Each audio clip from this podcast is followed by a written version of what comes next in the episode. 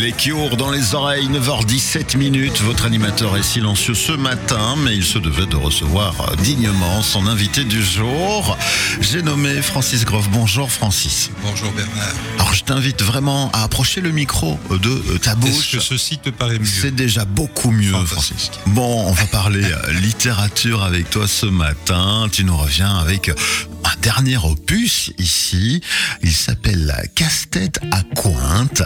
Voilà, c'est une, une série qui se poursuit, hein, on peut le dire comme ça.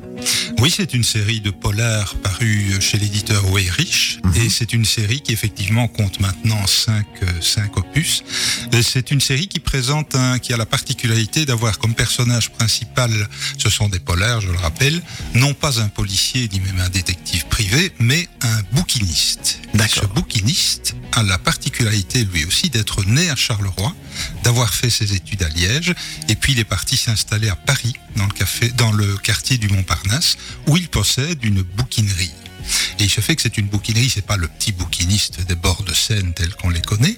C'est un bouquiniste classieux, c'est un type extrêmement cultivé et qui, à longueur d'année, sillonne les routes de France, du nord de la France et les routes de Belgique, à la recherche de collectionneurs qui sont d'accord de lui vendre des pièces rares, parce que c'est un homme qui vend des documents rares, des, livres rares, des premières éditions, etc.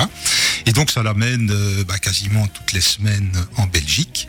Et il se fait que ce garçon, Stanislas Barberian, a la fâcheuse habitude de se retrouver mêlé à des crimes partout où il passe dans nos villes de Belgique. Voilà, donc ça c'est le lien commun. Et euh, comme tu me l'as déjà rappelé ce matin, on avait déjà suivi les éditions précédentes. Il a déjà voyagé euh, de ci, de là.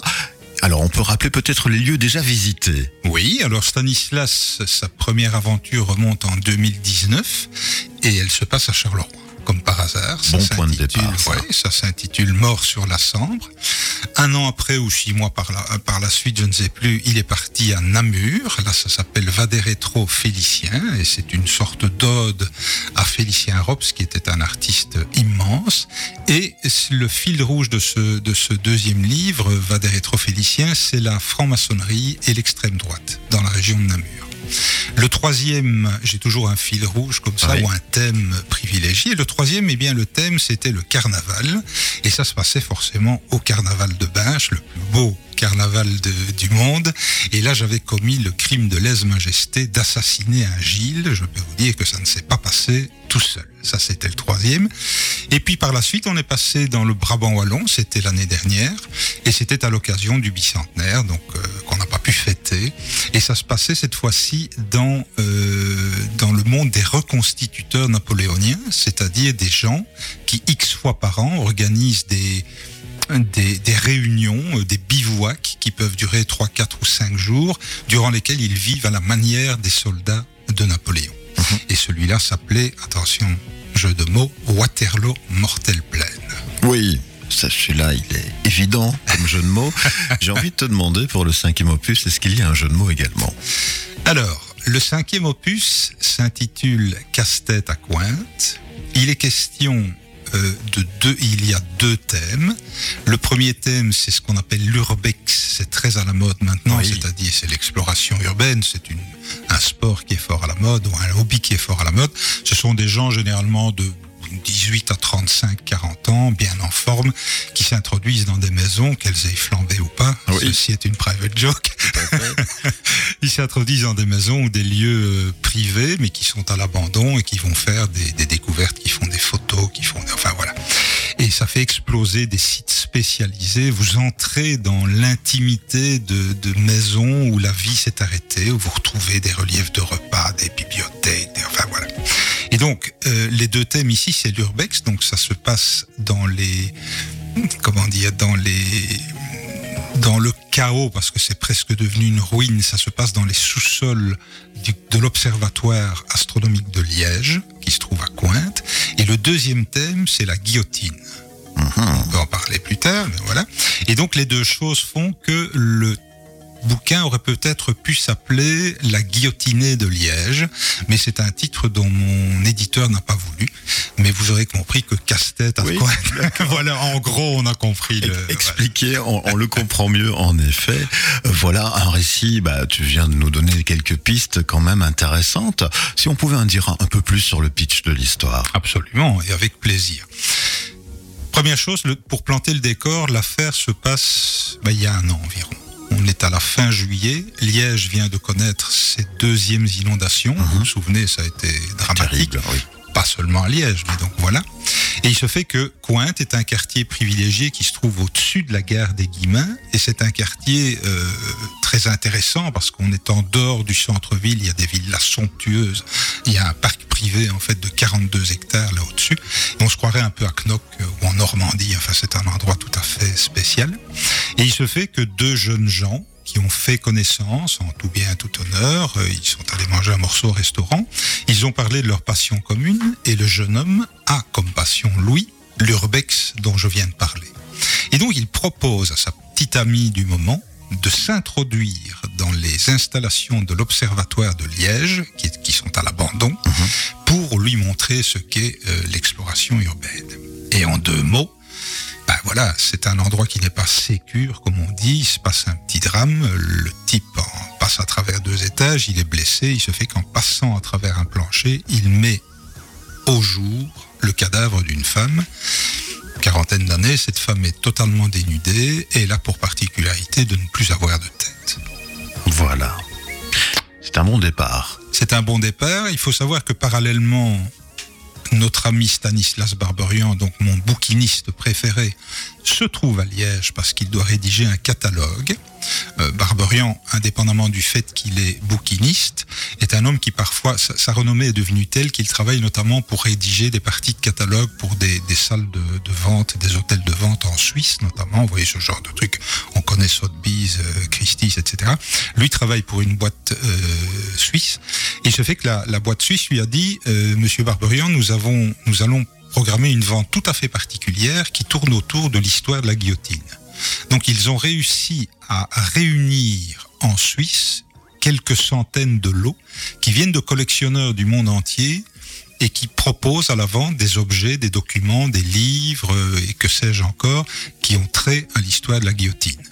Des choses classiques, et on est toujours dans la vraie vérité ici, des gens par exemple qui récupéraient des mouchoirs dans lesquels le bourreau avait plongé, euh, qu'il avait plongé dans le sang des... Voilà, c'est quelque chose qui se faisait à l'époque.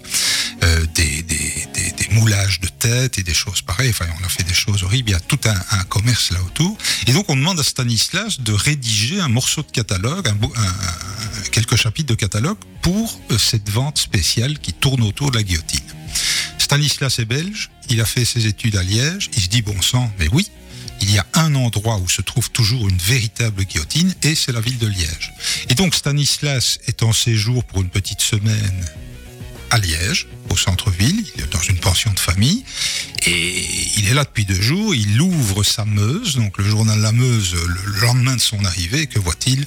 On a retrouvé le corps sans tête d'une dame euh, à l'observatoire de Coin. Donc la coïncidence est tout à fait euh, amusante. Et bah, comme à son habitude, il se dit, moi, il, voilà, il peut pas rester sans rien faire. C'est un garçon qui a l'habitude de se mêler des affaires des autres, comme on dit. Il n'a pas les yeux en poche. Et donc, qu'est-ce qu'il fait? Bah, Il se lance dans l'enquête, évidemment, aux grand dames des policiers locaux qui n'apprécient pas toujours ni la police judiciaire fédérale. Enfin, voilà. Mais voilà, et j'ai envie de dire, on, parle d'un récit ici euh, romancé en, polar, et on a envie d'y croire. On, t'écoute, on, boit tes paroles. On va rappeler à nos auditrices et auditeurs bah, ton parcours de journaliste. Moi, je vois, je comprends tout de suite le travail de recherche qui doit quand même euh, se, mettre en place pour euh, écrire un tel livre proche d'une réalité. Comment ça se passe? Combien de temps ça prend? Parce que tu n'es pas spécialiste en guillotine avant de commencer à écrire ce bouquin. C'est tout à fait exact. Donc, sous le nom de Francis Groff, j'ai été journaliste pendant plus de 40 ans, euh, en télé, en radio, en presse écrite, etc. Et maintenant que j'écris depuis trois ans, j'écris des, des polars, eh bien, cette habitude d'aller à la recherche de témoignages ne m'a évidemment pas euh, quitté. Et très sincèrement, je ne devrais pas le dire, mais c'est la partie la plus amusante, je vais dire, la plus, passionnante de ce, métier de romancier, c'est que pendant des jours, des semaines parfois, je vais à la rencontre, je détermine un lieu. Par exemple, ici, prenons la, la ville de Liège, euh, un endroit plus précis qui est euh, l'endroit où se trouvait la Société astronomique de Liège, avec ce fameux, ce fameux observatoire. Au départ de ça, j'imagine un crime qui lui est purement euh, fictionnel, bien oui. sûr. Et puis au départ de ça, j'imagine quelque chose, mais qui est ancré dans la réalité. Par exemple, ici, j'ai été à la rencontre d'avocats, d'historiens, de journalistes, de psychiatres, parce qu'il y a un, un hôpital psychiatrique qui joue, qui existe réellement et qui joue un rôle extrêmement important dans l'affaire. Il y en a un à coin. J'ai été voir des psychiatres. J'ai été voir deux médecins légistes. J'ai été voir euh, des, des artisans. Qui, enfin, je ne vais pas expliquer ici toute euh, toute l'histoire. Bien sûr, des flics. Et puis j'ai été voir aussi, il y a un, endroit tout à fait particulier à Cointe qui est ce qu'on appelle le dépôt des archives de l'État, c'est-à-dire il y a 32 kilomètres linéaires pour les spécialistes, 32 kilomètres d'archives sur euh, la province de Liège qui se trouve là-bas. C'est un endroit tout à fait mystérieux, un peu comme ici un théâtre où voilà, ça vit le jour, ça vit moins la nuit, mais ici passe des choses. Et donc c'est un véritable plaisir d'aller à la rencontre de gens comme ça. Et puis j'ai même été dans des endroits tout à fait curieux, comme j'enquêtais sur la, la guillotine, j'ai été invité à faire des visites, disons, un peu plus privées, un peu plus spéciales, dans des endroits comme le CHU de Liège, où j'ai assisté à la préparation de corps avant, euh, comment dirais-je, avant, euh, avant exercice pour les. J'ai reçu une petite formation, savoir comment on, on récupère les os pour montrer aux étudiants comment on prépare. Enfin, je dire, on entame comme ça un tas de, de, de, choses. C'est vraiment passionnant aller à la rencontre. Je pense que pour ce bouquin, l'Urbex, j'oublie de vous dire que je me suis moi-même introduit dans le dans l'observatoire de Coët pour pour réaliser ce que j'allais raconter en fait. Donc j'y ai vécu une petite euh, petite émotion. Et ce genre de choses, c'est tout à fait réel. Et alors, ce qui est passionnant, c'est en rencontrant notamment des gens du cru, c'est que vous apprenez des dizaines de petites anecdotes historiques ou amusantes ou que sais-je. Vous apprenez l'existence de personnages dont vous n'ignoriez même pas euh, qu'ils existaient. Et tout ça fait que vous avez un terreau extraordinairement riche ensuite, qui fait que vous révélez aux gens, et j'ai des messages tous les jours, vous révélez à des, des cointois ou des, des liégeois, vous leur révélez des choses qu'ils ignoraient sur l'endroit où ils habitent. Alors c'est pas du tout un guide ni historique ni touristique, ce serait chiant, c'est pas du tout ça, mais c'est des petites anecdotes amusantes qui font que les gens sont ravis parce qu'ils en redemandent. Alors je ne vous dis pas, les gens comme vous, comme moi, qui connaissons moins bien la ville de Liège, ben, c'est une manière amusante, par le petit bout de la lorgnette, de découvrir la ville. Voilà, avec euh, justement identifier les anecdotes qui sont vraies ou pas vraies, c'est peut-être un peu Mhm. le jeu de piste aussi. Ben voilà, ben, magnifique aventure. Moi, j'adore toujours euh, ben, suivre justement cette progression et surtout la manière dont tu rapportes ton travail. Alors, euh, pour être précis, donc ici le dernier opus, euh, Casse-tête à Cointe, les autres sont encore disponibles également. Absolument, et surtout dans nos régions, Oui. je veux dire, on les trouve tant ici qu'en Brabant wallon, que sais-je, on a vraiment, non, non, c'est vraiment. Donc ce sont des livres. euh, Donc le tout dernier s'intitule Casse-tête à Cointe. Oui. Mon nom c'est Francis Groff. C'est paru dans la collection Noir Corbeau des éditions Weyrich et on peut vraiment le trouver partout. Mais je pense que tu nous as donné l'envie de le trouver justement dans toutes les bonnes librairies. Francis, mais merci pour euh, cette visite euh, en ce vendredi matin, en cette fin de saison radio pour nous.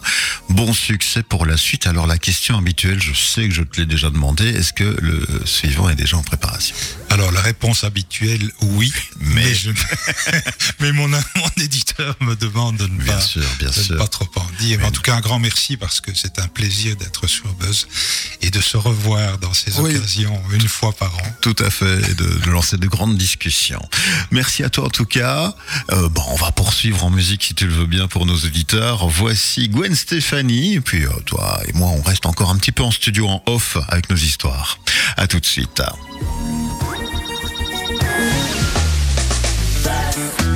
Radio, juste pour vous.